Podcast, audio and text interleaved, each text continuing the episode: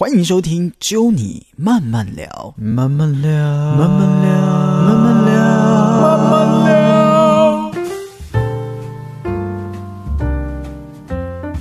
欢迎收听《揪你慢慢聊》，我是 Norman 哦。我们的节目呢，依然呢，我会在这个现在疫情非常严重的情况下呢，继续的陪伴大家了。当然，节目的一开始呢，还是要提醒大家，好不好？我最近这个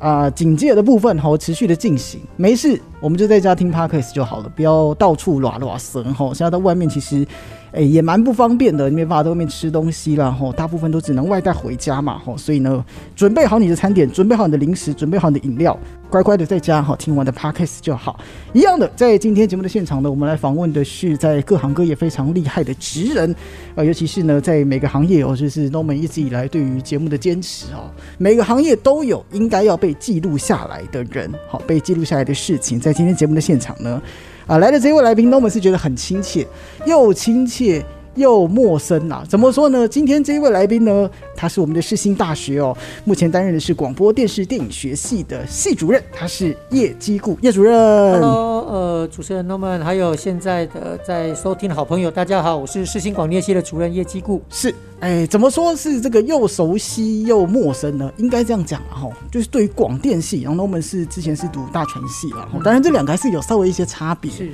在学校教的东西对我来讲，媒体的这一块，也就是 Norman 一直在从事的这个行业，所以我觉得聊这个话题，包含大学四年的生活，可能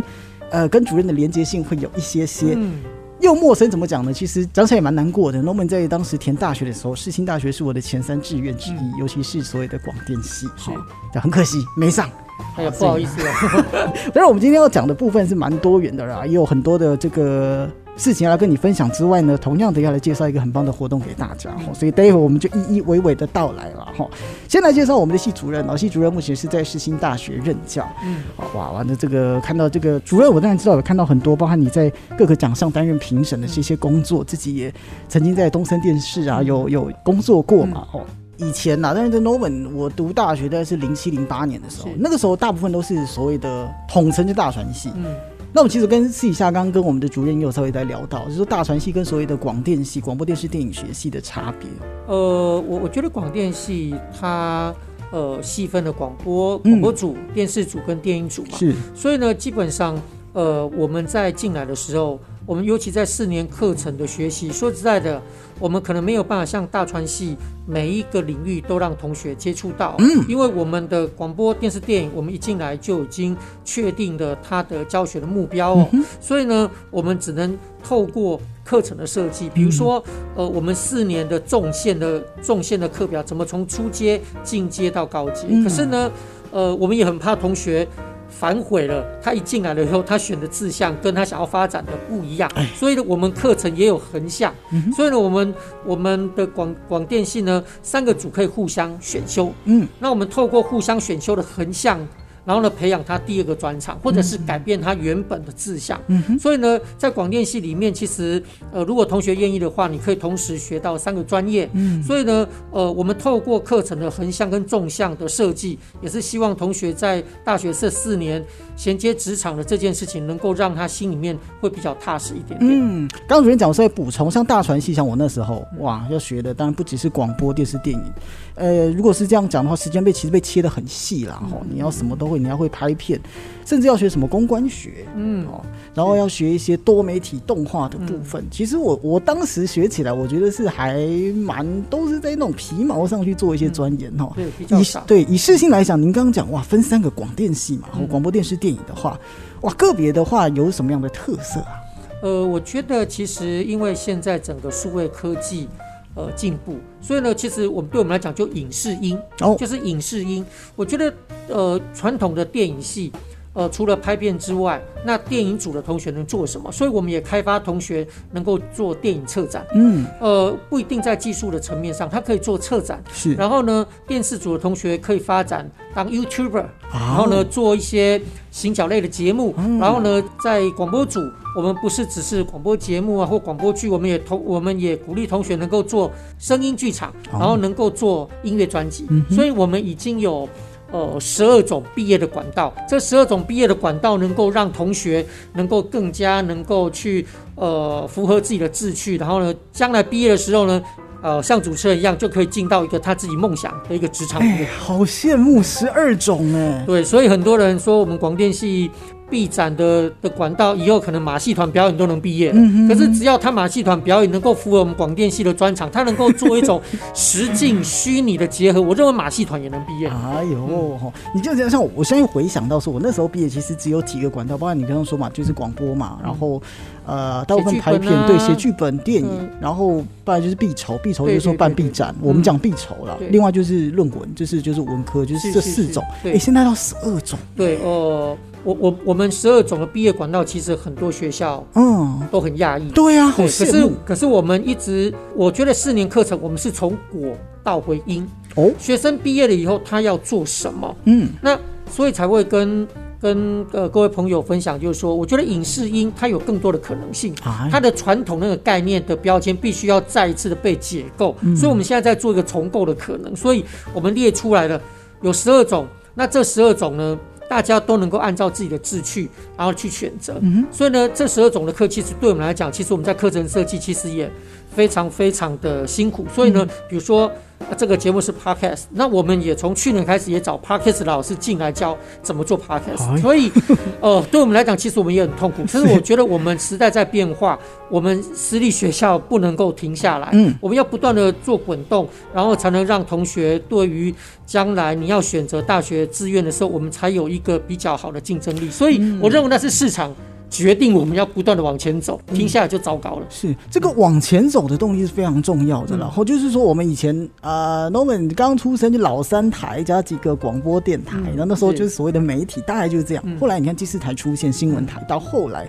现在我们所说的所谓新媒体，而且新媒体很快，YouTube、嗯对，Twitter，然后一下子你看 Podcast 一下就出来，就是有那个 Clubhouse 嘛很快的都出现了。像世新这样子一步一步往前走，一步一步的，就是在不同的时代做一些课程上的更新，嗯。非常重要哦。对，所以我们的压力也相对来讲也比较大，因为呢，说实在，当我们真正走的时候，我们可能改变的速度来不及同学对我们的期待，嗯。可是我们没有办法，我们也没有资格，我们也没有实力能够停下来，所以我们只要不断的往前走，我们才有办法跟其他很优秀的相关科系的大学，大家能够有一个良好的竞争力。我想这也是世新广电系。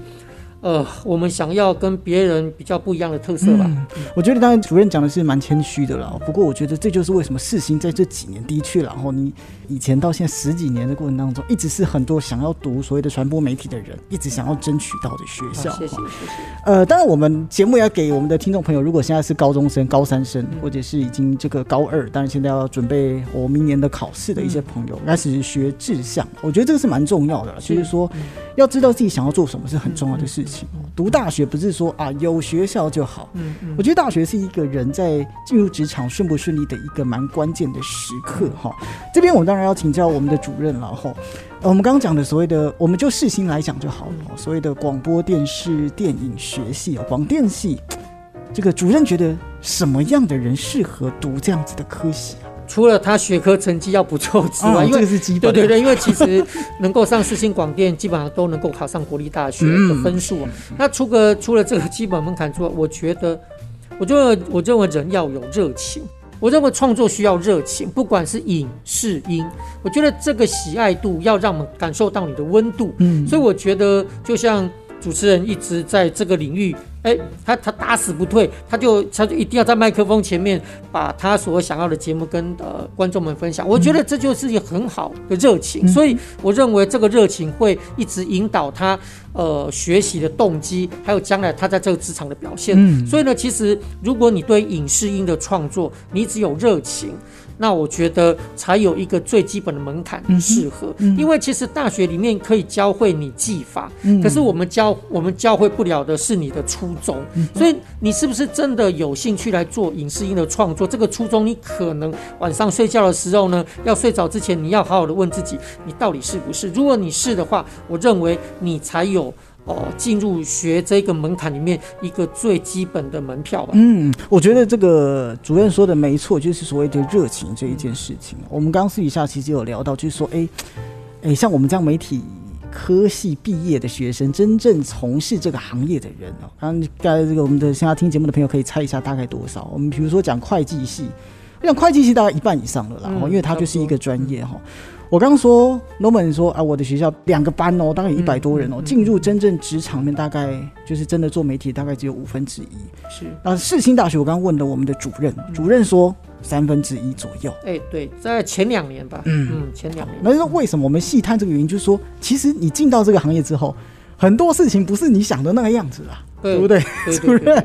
哦学生有对我来讲嘛，哦，嗯。这个我们刚刚主任讲的嘛，刚刚一个经典名言叫做“事多啊、钱钱少”，钱少事多离离家家远。远，哎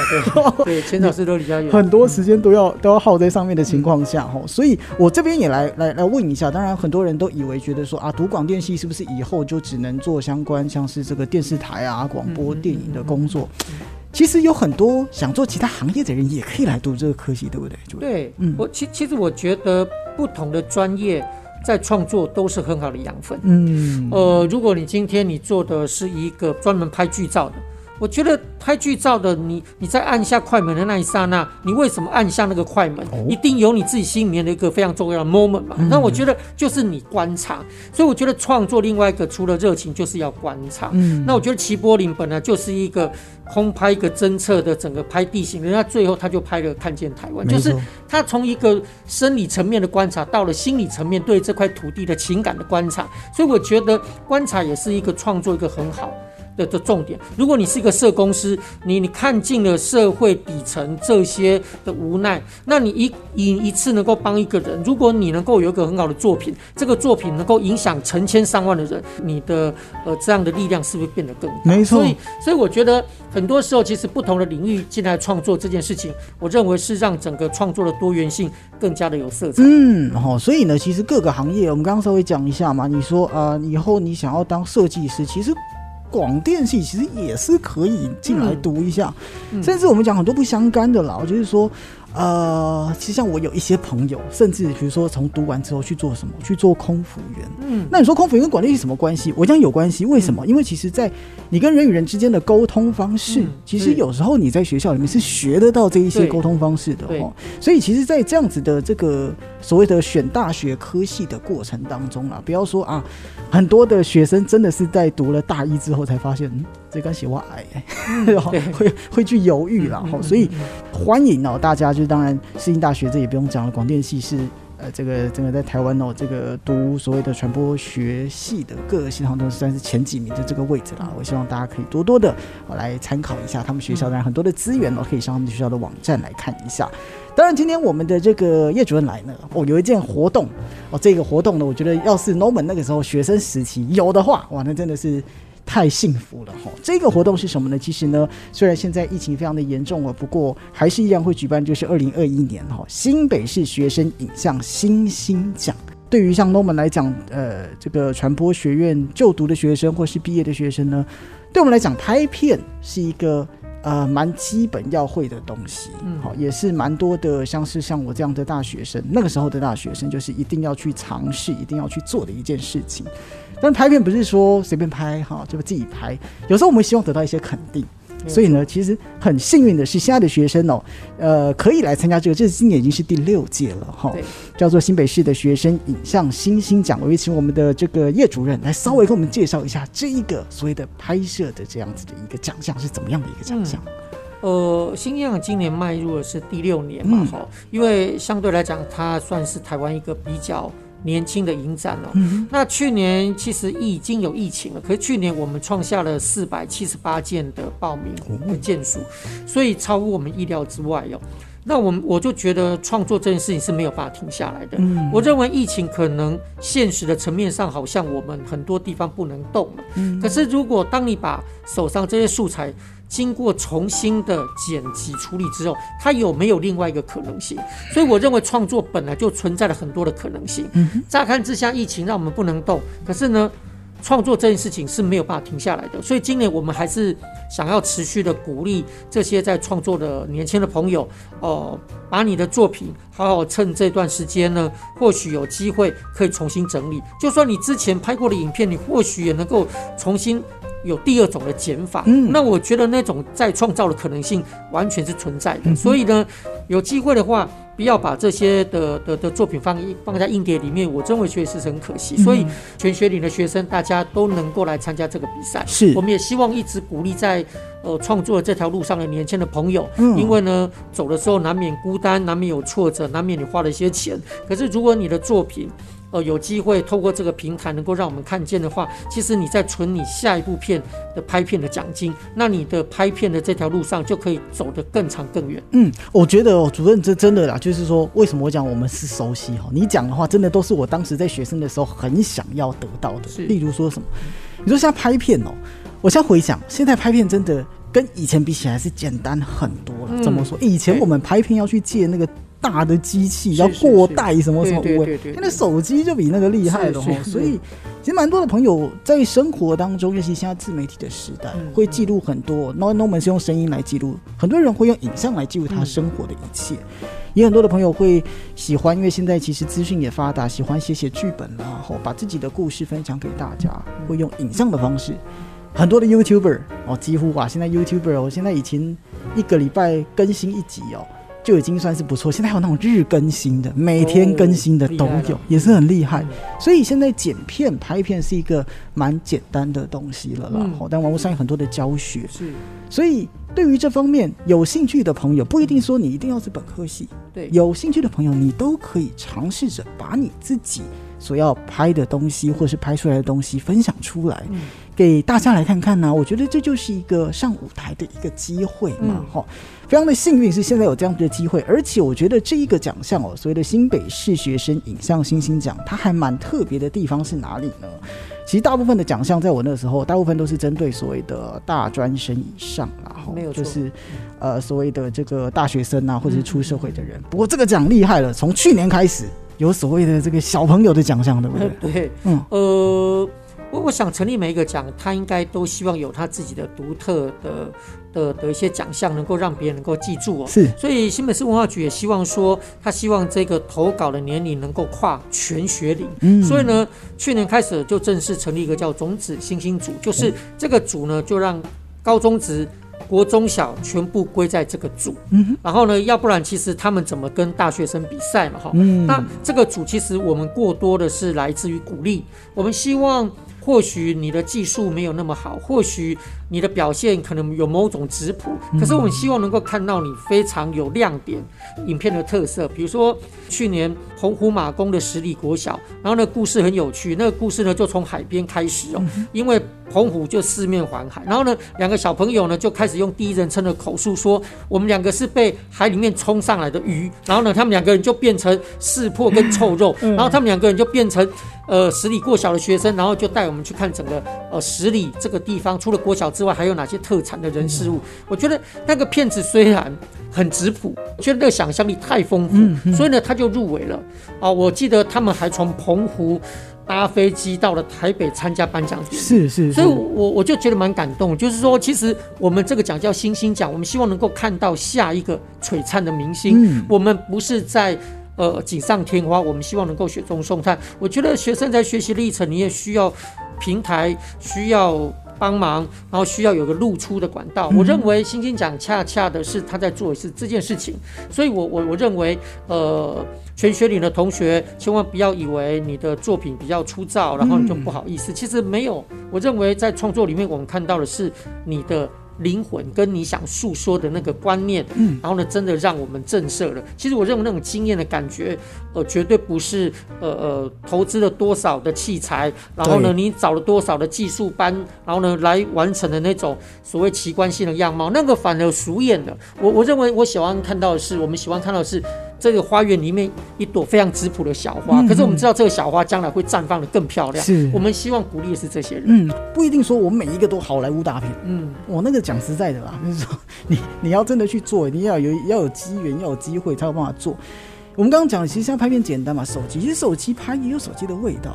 然后用不同的方式去呈现你的作品，呃，那种感动其实跟你花多少钱，跟你的故事有多精彩，其实那是没没没有什么关系的。是是，我我我我觉得我我我以前就看到一个，就是说他在拍他爸爸的背影，哦，他爸爸是个搬家工人然后他在楼楼道间就拍他爸爸背影，我眼泪都快掉下来。哎所以我要讲的是，你用什么样的影像的介质跟我们交流？我认为只要是有情感的，其实我们说文如其人，我觉得影像也在镜头跟镜头之间也流露出来我们共同的记忆跟情感。嗯所以我要讲的是，千万不要太迷恋。呃，高超的技巧，千万不要太迷失。你需要多高阶的器材，我认为那将来你一定达得到。可是现在你是个学生，你应该想想，你应该用不用你身边什么样值得感动我们的故事来跟我们做交流。这个的确就像刚刚我们的主任讲到的祈祷。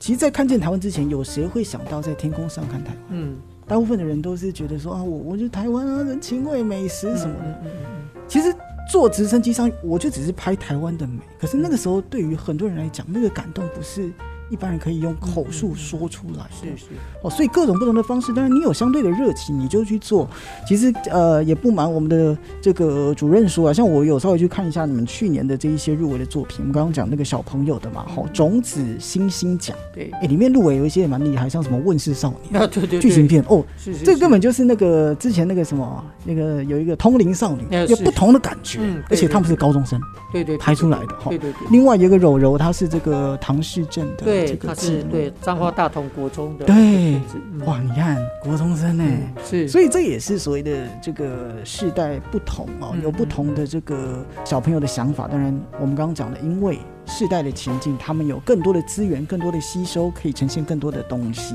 但是不止说这样的纪录片，我们刚刚讲像是《问世少年》，它是剧情片，然后去年这个第一名的剧情片哦，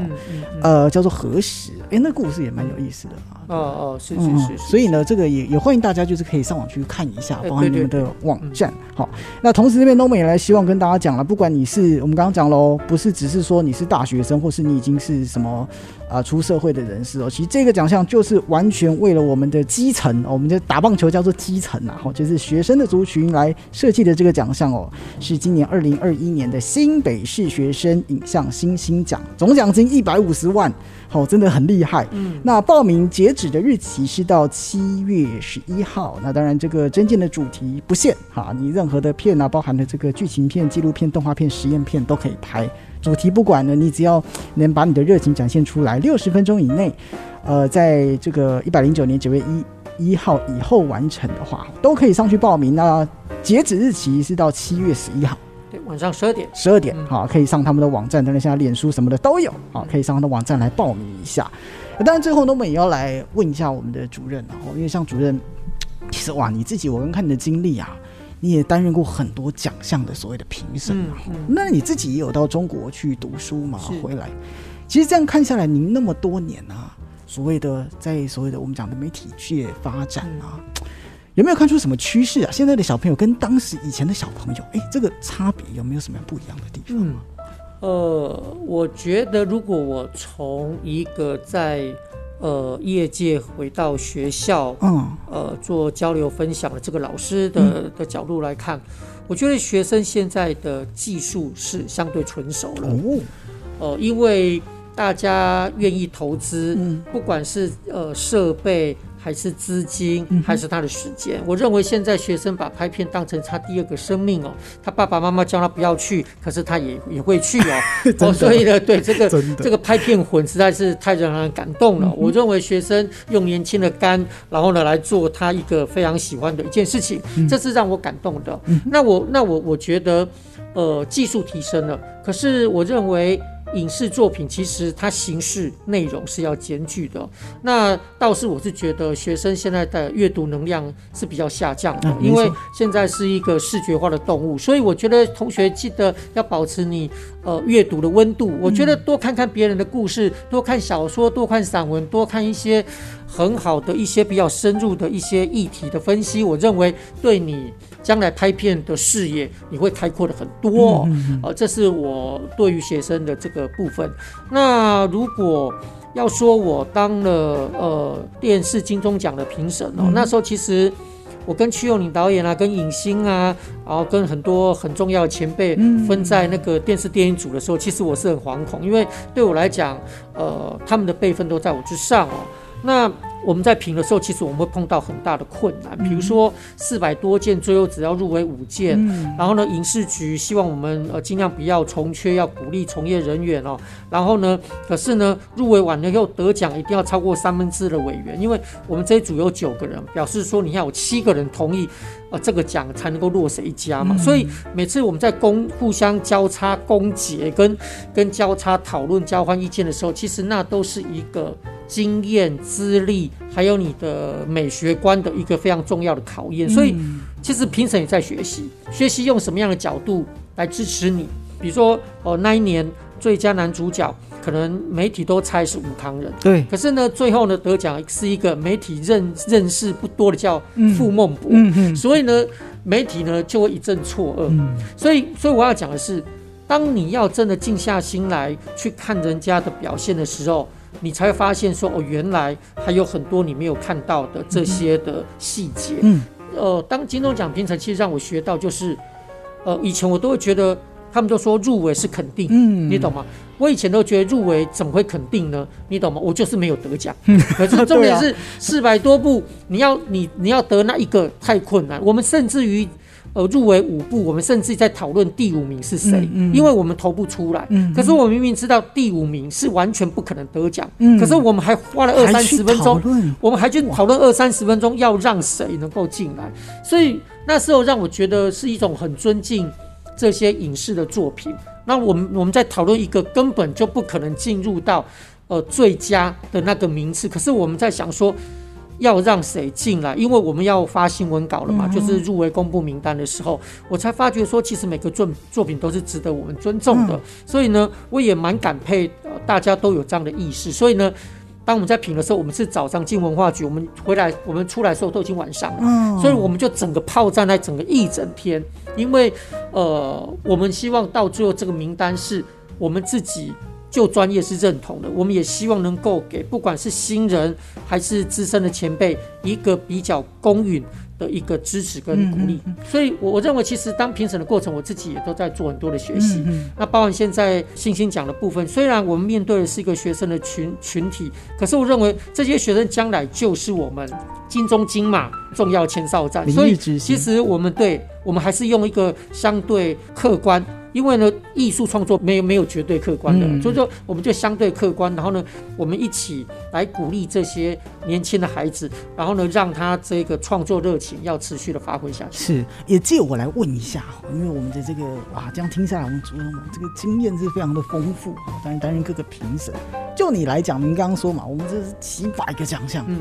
要挑出五个出来，嗯，什么样的关键点会让你觉得？他们就是这五个，你就你的点就好。当然有很多的评审会讨论，就就你来讲，您看最看重的那一个点，也是可能大家以后如果想要真的想要达到这个人生的成就的话，最 focus 那个点，你自己最关注的是哪一个点？其实我觉得是记忆点吧。哦，记忆点，就是我们可能花了两三个月。两个多月，然后我们要看四百多部。嗯那你你回来想想，最后你记得你记到的是什么？哦，你的记忆点是什么？当然我们会有，我们会有一个文化文化部会给我们一个电脑操作的一个计分的的一个那个。可是当我们看了四四百多部，你只要回去想对，